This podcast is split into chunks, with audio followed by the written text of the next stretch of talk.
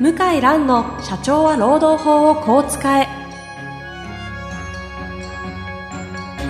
法律の下で展開されるビジネスの世界。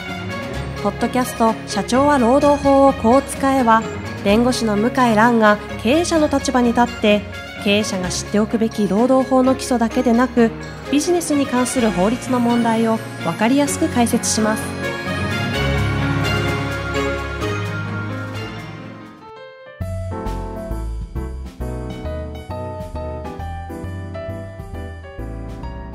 こんにちは。ナビゲーターの遠藤和樹です。向井蘭の社長は労働法をこう使え第6回。向井さん本日もよろしくお願いいたします。よろしくお願いします。今日は上海帰り。はい。いつ空港の方には戻られたんですか？と昨日ですね、昨日の夜の10時に成田空港着きました。飛び交ってますね。どうなんですかね疲れますね、ちょっと。今回もね、もしかしたらちょっとポッドキャストの収録が厳しいかもしれないということで、そうなんですよ。もうちょっと心配だったんですけども、まあなんとか間に合いました。夜滑り込んで今収録ですが、はい。今日もよろしくお願いいたします。はい、よろしくお願いします。今日のテーマ、早速お伝えしたいと思いますが、本日のテーマはですね、社員に急に辞められた時はい。というテーマで、いや、これでもよくあると思いますよ。よくあるとこじゃないですね。あ、あの、向井先生としても、はい。よくあるところではなく、ええうちの事務所だってありえますね。あ、まあ、それはそうです。はい。まあ今のところはそこまで急にうん退職する方いませんけども、えもういつ起きてもおかしくないですよねえ。そうですよね。はいただ、まあ、その時に、なんていうんですか、法律上というか、弁護士の方の立場から見て、経営者の方に押さえといた方がいいというようなことがあれば、うんぜひちょっとシェアしていただきたいなと。あの、私たちにご相談いただくのはですね、まあ本当に怒りに震えてるような怒り浸透上。社長さんのですね、ご相談がよくあってどん、な感じなんですか？実際連絡。まあ裏切られた、はあはルールを守らないで勝手に辞めあ。た、引うん。き継ぎも全くしない。ああ。で、なんとかえ彼彼女えにうん。何らかのアクションを取りたいと。なるほど。よくあります。でも若干、ちょっとどうにかして連れ戻して、ちょっと目の前に座らせて、ちょっと話したいというか、文句言いたいのもあるのかもしれないですけど、まあそんな状態で怒り狂った状態でご相談が多いわけですね。はい。多いですね。はい。はい。で、人によっては損害賠償請求したいと。いう方もいて、うん本当にやっちゃった方いるんですね。ほうほう。あ、それは、あの、向井さんのところにご相談来る前に。前に。あ何が起きると思いますか？引き継ぎをしない、はい。仕事を途中で放棄してう、ん。退職してしまったと。はい。けしからんと。ほね、ついては、これこれこれのこの本、損害についてお金を払えと、訴状を送りつけて何が起きたと思いますか？う。全くわかんないんですが、全くわかんないんですが、根拠もなく、逆訴訟を起こされちゃう。おさすがですね。でも、た、あ、そうなんですか？そうですよ。ただ、全く根拠根拠ないですよ。え、どう、どういう、あれですか？ロジックで。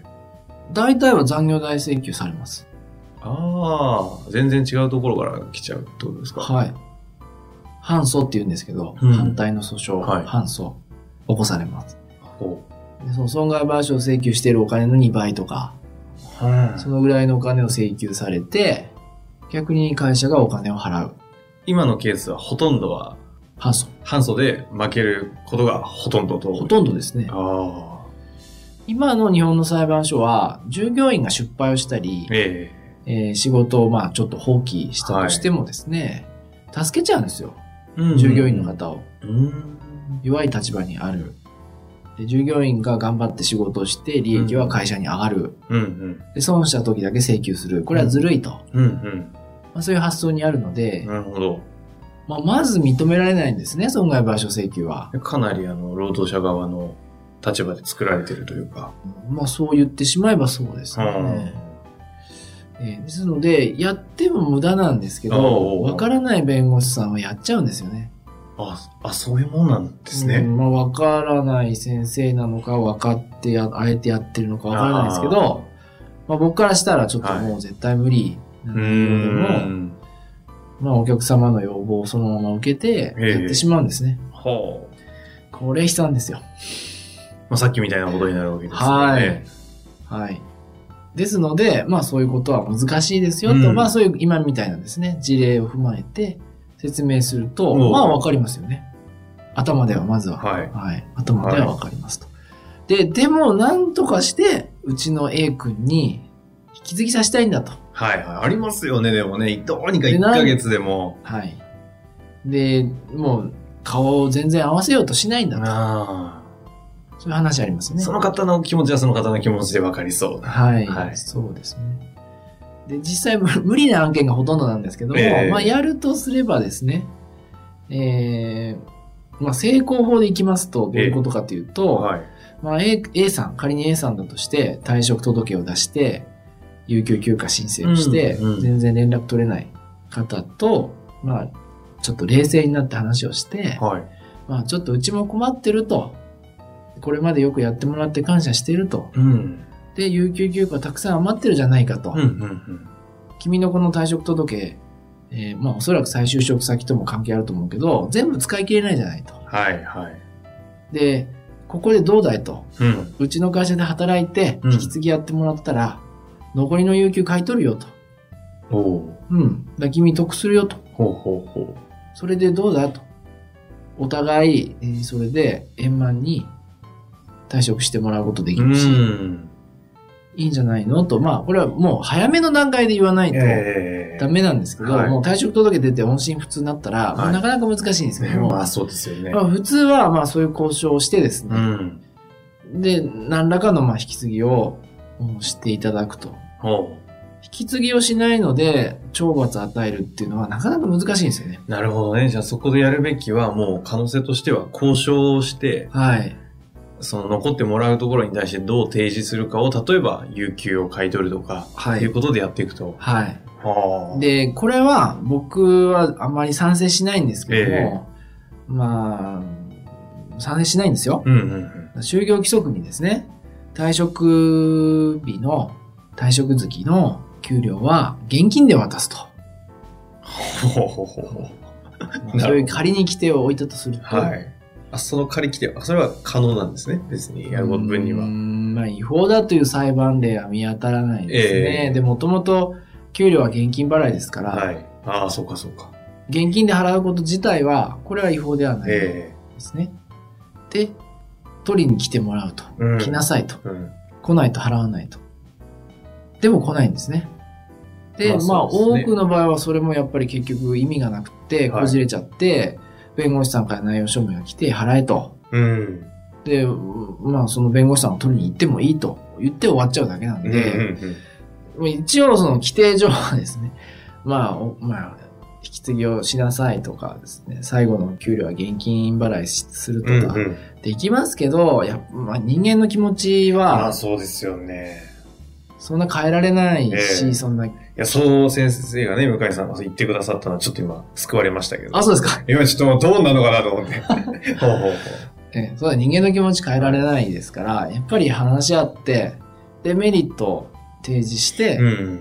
冷静になって、やり取りするっていうのはいが普通かと思いますね。なるほどね。で、もともとその労働法は、ちょっと奴隷的拘束を受けてるとはちょっと言い過ぎですけども、え弱い立場にある借金の方に働いてるような方も含めたうん弱い立場にある方をいかにこう解放するかっていう目的のために作られたのえで。辞める自由って強力に保障してるんですよ。ああ、法律自体が。日本国は。ほですので辞めることは本当に簡単に辞めれるんですよう。。ん。辞める方の自由の方が強い。もう当然強い。いです、あね。あ。そこはちょっと勝ち目がないなるほど。ので、そこで争うこと自体が。はい。で、働きたくない人をですええね、ええあの、無理やり引っ張ってくるわけにいかないんで、まあやっぱり説得ですよね。その前提を知ってるべきですよね。そうですよ。うん。ええ経営者の方によってはまあ本当にあっさりしてる方も多いですけど、はいはい人によってはもうずっと、なるほどね。まあ引き継ぎしてほしい、損害賠償請求したいという方も多いですね。まあそこは基本的には止める。ええ、それはもう当然、まあやってもねいいことないですから。ですもんねはい。はあ。あの、そろそろお時間にはなってきたんですが、はいこの社員に急に辞められた時ということで、はい。そもそも法律自体が国は、日本国自体がはい。かなりこう労働者をはい。辞める方をこう自由にさせてるというところがありましたけど、その前提を知った上で、あんまりそういうところで揉めることなく違うやり方で交渉テーブルに乗っけるとかっていうのはよく分かったんですが、なんか最後に補足、この件ありますか？まあやっぱり無駄なことにね、なるべく労力注がないようにお互いした方がいいですね。ちょっと追いかけてもね、はい。しょうがない場合って多いじゃないですか。いろいろな場面で。え従業員の方も同じなんで。はいはい。今までのケースでこの件についてちょっとなんかこう、まあエピソードって言ってはいけない気がするんですけど、なんかお話できることだったりしますか？ああ、やっぱりですね、あのーこういった事例は、同じ経営者の方に立て続けに起きるんですよ。ほうほうほうまんべんなくどの会社にも起きるってわけじゃないんですよ。ええうわ、やっぱ社長さんのタイプあるんですね。でしょうね。以前、あれは、労使紛争が起きる会社の特徴に共通点があるみたいな話ありましたが、第2回でしたっけ、だから原因はちょっと言いづらいですけど、え従業員にもあると思いますが、実は自分にあったりする。えなるほど。立て続けにあった時とか、ちょっと一旦自分を振り返ってみると、そうですね。何がある可能性はあるなと。で、今、人手不足の時代がええ本格的に到来しているので、はい。ちょっと考え方もやっぱ変えないとこちらはですね、うん。いけない時代になってますので、ちょっと起きた事実が偶然であればいいんですけども、ええやっぱり連続して起きる。ちょっとおかしいですよね。うん。確率から言ってうんも。うんうんそこでちょっと冷静に、まあ原因は様々だと思いますけども、業種によっても、まあ会社の規模によってもいろいろだと思いますけどうん。も、まあ、大体原因はある。なるほど。でそれが経営者の方にある場合も多いので、ちょっといろいろ考えていただいたらいいかなと思います。なるほどですね。はい。いや、それは非常にいい気づきにもなるような気がしますので。はい。わかりました。本日もありがとうございましはい、た。ありがとうございました。